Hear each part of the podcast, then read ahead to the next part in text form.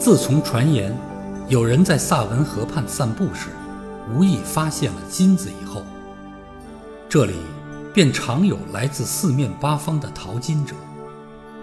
他们都想成为富翁，于是寻遍整个河床，还在河床上挖出很多大坑，希望借助它们找到更多的金子。的确，有一些人找到了。但另外一些人因为一无所得而只好扫兴归去，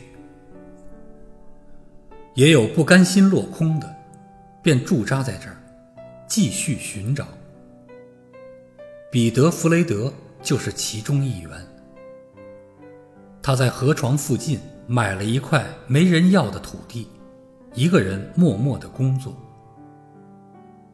他为了找金子，已把所有的钱。都压在这块土地上。他埋头苦干了几个月，直到土地变成了坑坑洼洼，他失望了。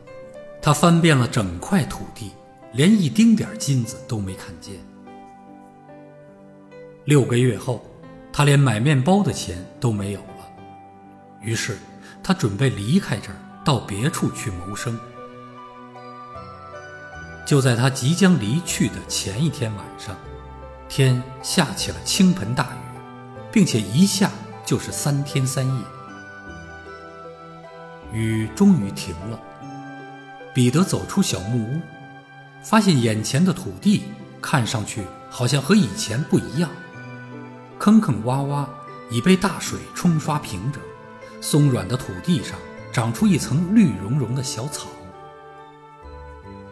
这儿没有找到金子。